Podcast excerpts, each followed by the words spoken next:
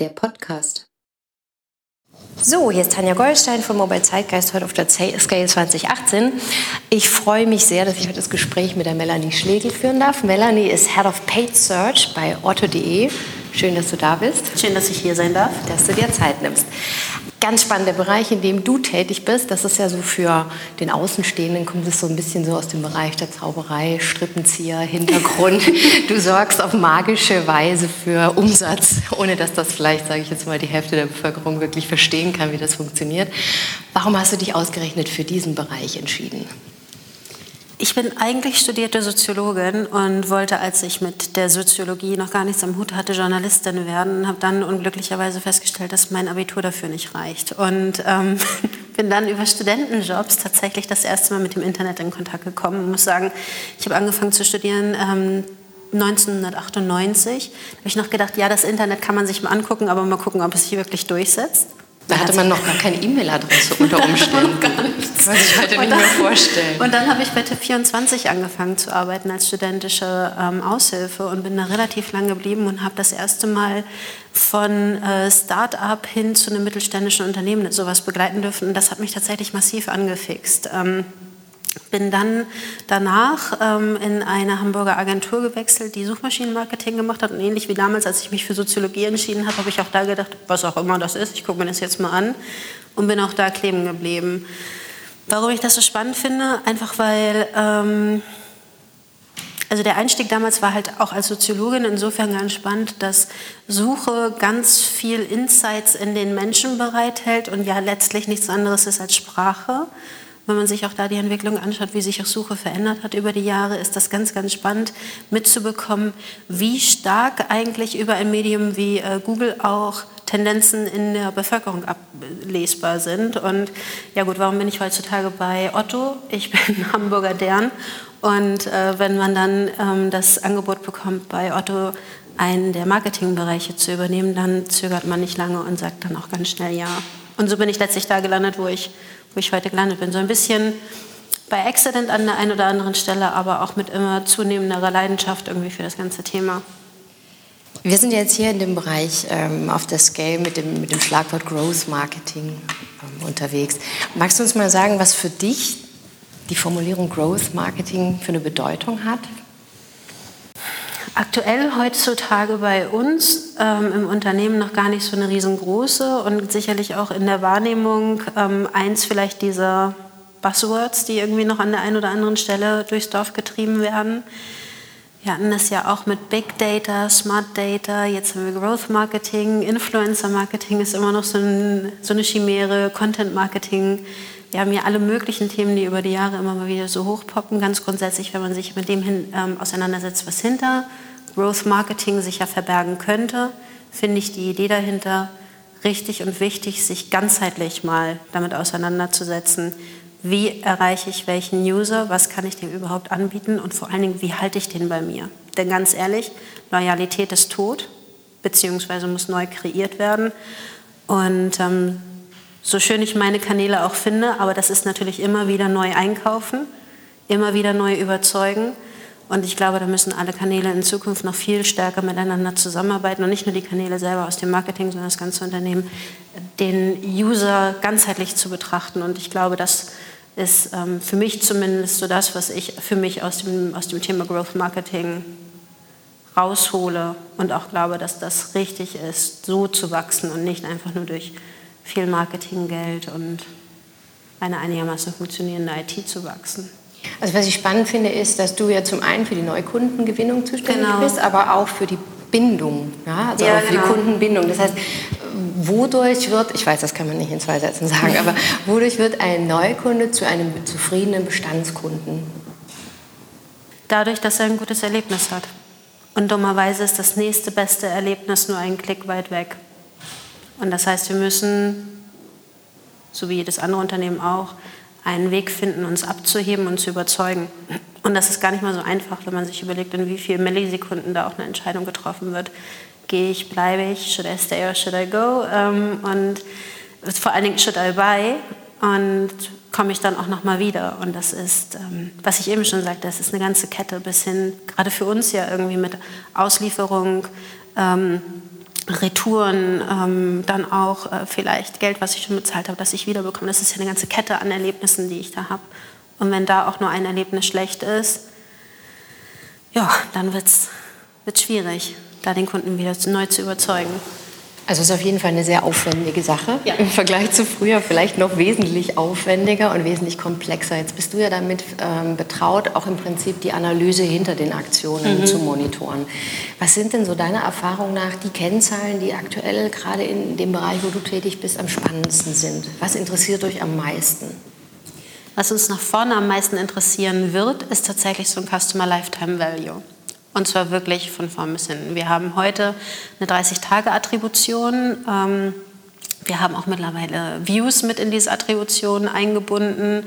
Wir ähm, messen ganz viel, wie sind Warenkörbe bestückt, was wird zurückgeschickt und so weiter. Also wir haben so viele Daten, müssen aber nach vorne hin natürlich irgendwie uns überlegen, was machen wir mit den Daten und vor allen Dingen nicht nur für jede einzelne Journey, sondern auch darüber hinausgehend. Und da wird es einfach extrem spannend sein, all diese Daten zusammenzubringen und sich zu überlegen, welchen nächsten User-Moment muss ich jetzt kreieren und welchen vielleicht auch nicht. Also wo muss ich reingehen in die Auktion, wo muss ich reingehen in die Konversation, wo muss ich reingehen vielleicht auch in, in einen Push-Moment oder in einen Pull-Moment und wo eben auch nicht, wo muss ich den User vielleicht dann auch alleine lassen, weil es jetzt genug ist. Ist das dann vielleicht genau der Punkt, an dem auch wieder der, die Soziologin in dir durchschlägt, wenn man sagt, wir erfassen, wir analysieren, ähm, aber das Interpretieren der Daten, die ich dann erfassen habe, das, das kann ja keine Maschine übernehmen. Da brauche ich ja letzten Endes auch Empathie, Gespür. Genau, oder sehr, sehr gute Daten von vielleicht noch nicht mal dem eigenen Haus, sondern von Partnern. Wir arbeiten ja ganz eng mit Google auch an der Stelle zusammen. Und wenn die sagen, wir haben 300 Millionen verschiedene Signale in jeder einzelnen Option, glaube ich denen das erstmal so. Ähm Aber nehmen wir uns mal irgendwie eine Suchanfrage, die jetzt gar nichts mit Otto zu tun hat, sondern Hotel in New York. Wenn ich an einem regnerischen Oktobertag abends um 10 die Suchanfrage Hotel in New York in New York stelle, dann habe ich wahrscheinlich einen ganz anderen Need, als wenn ich im März nach einem Hotel in New York im Oktober suche. Nämlich dann interessieren mich Preise, Vergleichbarkeiten, hat das Ding einen Pool auf dem Dach oder eine nette Hotelbar. Wenn ich in New York stehe und mein Hotel ist gnadenlos überbucht, dann will ich einfach nur ein Zimmer für die Nacht. Und das zu interpretieren und daraus dann die richtige Antwort zu kreieren, die ja dann nicht nur auf Google ähm, stattfinden darf, sondern dann auch auf der Seite selber und dann auch in dem Erlebnis danach. Das ist das Entscheidende. Gibt es eine Alternative zu Google oder wird es die geben? Ich glaube, wir haben so viele Marketingkanäle wie noch nie zuvor und ich glaube nicht, dass das aufhören wird. Ich glaube nicht, dass wir weniger haben werden. Es wird immer ausdifferenzierter werden. Zielgruppen, ähm, vielleicht sogar eines Tages n gleich 1 äh, werden ihre eigenen äh, Kanäle haben. Wenn man sich anschaut, wo sich heute in Anführungsstrichen junge Menschen rumtreiben, ist das nicht mehr Facebook Unsere Zielgruppe aktuell ist auf Facebook. Die wird aber auch älter und geht vielleicht auch irgendwann wieder raus. Kanäle selber sind ja auch in ihrer Attraktivität endlich, wenn man ehrlich ist. So ein Beispiel wie Facebook wird immer unattraktiver. Zumindest hört man es an der einen oder anderen Stelle und dennoch können wir mehr, mehr Views irgendwie darüber generieren. TV ist schon seit zehn Jahren totgesagt und immer noch da. Und dennoch haben wir ähm, mit Amazon und Netflix und so weiter neue Möglichkeiten, da User zu adressieren. Das ganze Thema Beispielsweise digitale Bannerwerbung in ähm, Fußballstadien, ausgesteuert ähm, Hyperlocal, wird ein Riesenthema werden. Also ich glaube, es wird immer, immer mehr werden. Und das miteinander zu orchestrieren und das miteinander dann auch vernünftig zu optimieren, das wird eine Riesenherausforderung, sowohl für Unternehmen wie uns, die jetzt eine relativ große BI- und Marketingmannschaft haben, aber vor allen Dingen für den Mittelstand und äh, Kleinunternehmer, weil die können sich eben kein ganzes Rudel an BI Experten da hinsetzen und das dann eben mal kurz machen. Deswegen glaube ich, wird es gerade für die Unternehmen extrem wichtig, sich zu überlegen, wen kann ich womit überzeugen und das auf welchem Kanal. Und eben dann sind wir wieder bei Growth Marketing, sich dann zu überlegen, muss ich da nicht die klassischen Online-Marketing-Medien verlassen und mich auf was anderes konzentrieren. Ich denke, dass gerade im Mittelstand und, und, generell im Einzelhandel natürlich auch die Unternehmen auf euch gucken, sich anschauen, wie reagiert so ein mhm. Traditionsunternehmen auf, auf die Entwicklungen, mhm. die es mhm. gibt. Ähm, wie lange hält denn heutzutage noch so eine Online-Marketing-Strategie und wann brauche ich eine neue? ja, das ist eine gute Frage, weil die Frage ja tatsächlich die sein muss, ähm, habe ich überhaupt noch eine Strategie, die tragfähig ist, irgendwie über, über ein halbes Jahr? Oder muss ich mich nicht eigentlich jeden Tag wieder neu erfinden und neu darauf reagieren, was ich für äh, Signale vom User, aber auch Signale vom Markt oder Signale vom Wettbewerb, das dürfen wir auch nicht vergessen, irgendwie mitbekomme und darauf dann auch sehr schnell und flexibel zu reagieren. Sind wir schnell und flexibel? Ganz sicher viel mehr, als man uns das so zutraut. Ist es der gemeine Mittelstand, der jetzt vielleicht gerade erst nach online geht? Puh, da wird es, glaube ich, dann, dann das sind wenige, die es dann schaffen werden, schnell und richtig zu reagieren. Ich wünsche es allen, aber ich glaube, das ist auch ganz viel kultureller Mindshift. Wie viel ist denn letztendlich, oder wie muss man sich das vorstellen, wie sehr wünscht sich denn der Kunde so eine bestätige Neuerfindung, so eine glaube, man, Veränderung? Ich glaube, man ähm, darf sich nicht als Unternehmen ständig neu erfinden und ähm, Hans Dampf in allen Gassen sein wollen. Man braucht schon noch einen stabilen Markenkern, der einen auszeichnet. Aber darum herum gibt es ja ganz viele tolle Geschichten, die man erzählen kann. Und wir können heute viel mehr als früher nicht jedem Einzelnen über, je, über die komplette Klaviatur aller Kanäle seine direkte Geschichte erzählen. Ich glaube, wer das behauptet, muss zwangsläufig lügen, so gut sind wir noch nicht alle aufgestellt, aber wir können viel besser ähm, auf kleinere oder Kleinstzielgruppen reagieren und denen eine gute Geschichte erzählen und das ist halt wichtig. Aber diese Geschichte muss trotzdem glaubwürdig sein und mit dem Markenkern verheiratet sein. Wenn ich mich jetzt bei euch bewerben möchte ja. als Geschichtenerzähler, ja. als Growth Marketeer oder Growth Hacker, welche Skills müsste ich denn da mitbringen? Flexibel im Kopf zu sein und frech zu sein und einfach mal an allem zu rütteln und zu schütteln und vor allen Dingen ganz wichtig, mutig sein und loslegen. Marc Opelt, unser CMO, hat gerade, beziehungsweise unser CEO ist er ja jetzt mittlerweile, ähm, hat gerade im Interview gesagt, äh, das Credo unserer ITler lautet, verlieb dich nicht in die Lösung, sondern verlieb dich in das Problem.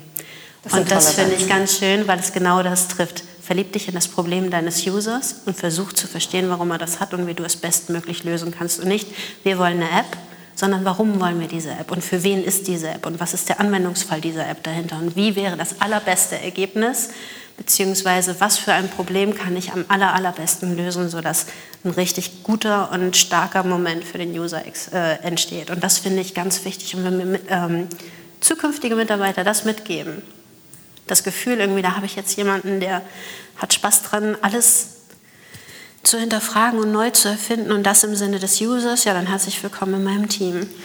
Das klingt toll. ähm, wir sind ja jetzt auch gerade so sehr beschäftigt mit dem Thema Digitalisierung, mhm. ja, grundsätzliche Digitalisierung. Neuland. Neuland. Wie digital bist du persönlich? Ich sehe, du trägst eine Apple Watch. Ja, das stimmt. Kann ich gut verstehen.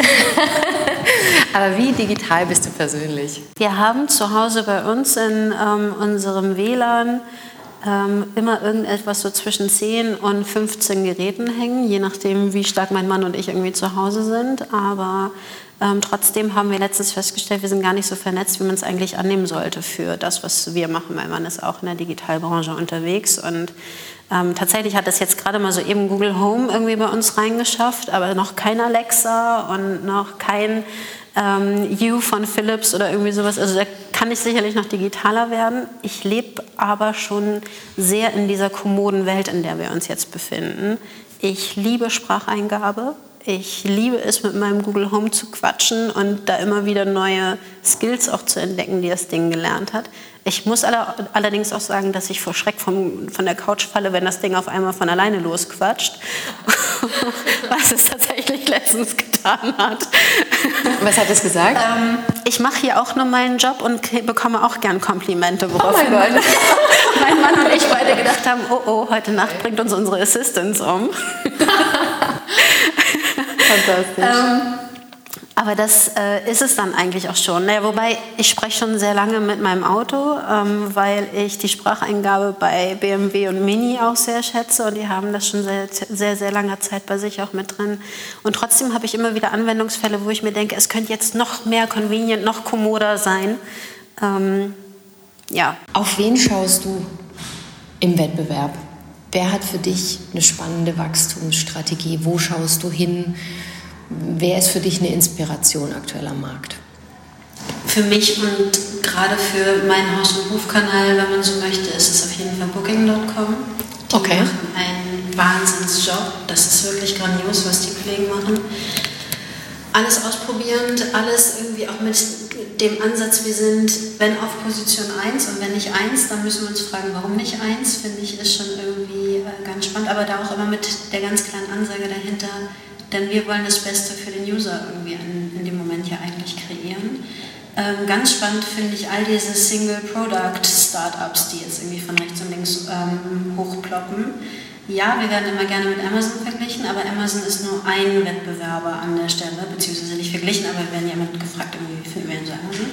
Ähm, Amazon ist jetzt schon sehr lange in der Welt, aber diese ganzen Matratzen, Socken, Rasierklingen oder was auch immer, Einzelanbieter, die mit viel Venture Capital ausgestattet aus dem Boden kloppen und einem dann sehr, sehr produktspezifisch und spitz Kundschaft streitig machen, das ist auf jeden Fall was, da gucken wir gerade ganz genau hin und schauen, wie machen die es denn eigentlich und wie äh, erzeugen die diesen was, dieses Wachstum dann auch dahinter und vor allem, wie können wir da auch entsprechend anstinken.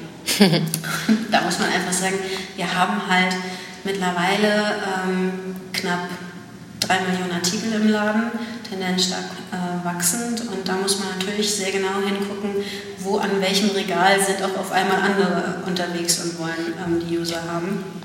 Das heißt, es gibt gar nicht so einen, wo ich jetzt sage, da gucken wir besonders hin, sondern eher die ganze Landschaft im Auge zu behalten, sich zu fragen, was können Kleine besser als wir, was können Große besser als wir und was können all die dazwischen vielleicht auch besser als wir und was kann man sich einfach mal angucken.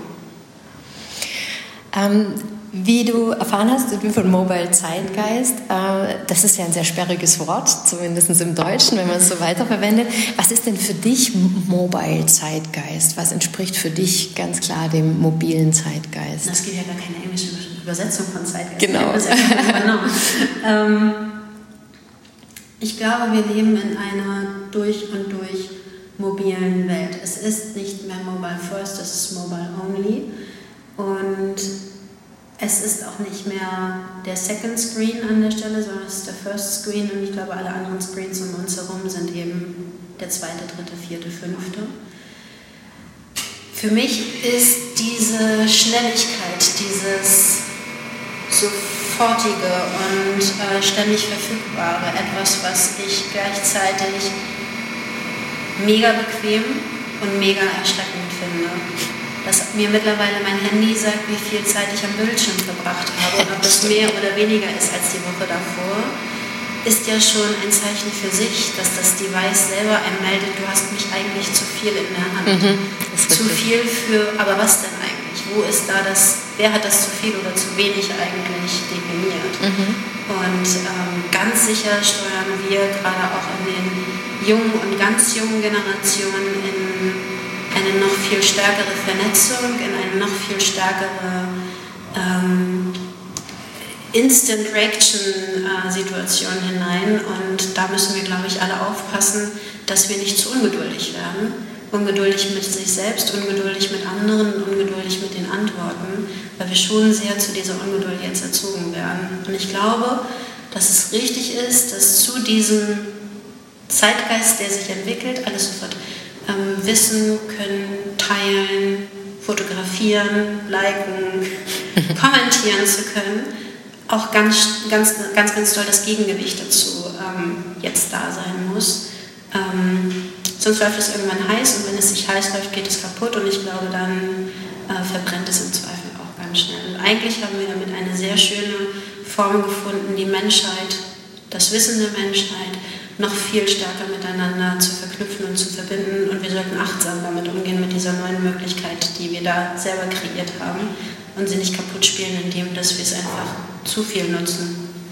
Vielen Dank, Melanie Schlegel, für die tollen Worte, für die Zeit, die du mit uns verbracht hast und ja, viel Erfolg bei deinem Vortrag heute. Herzlichen Dank.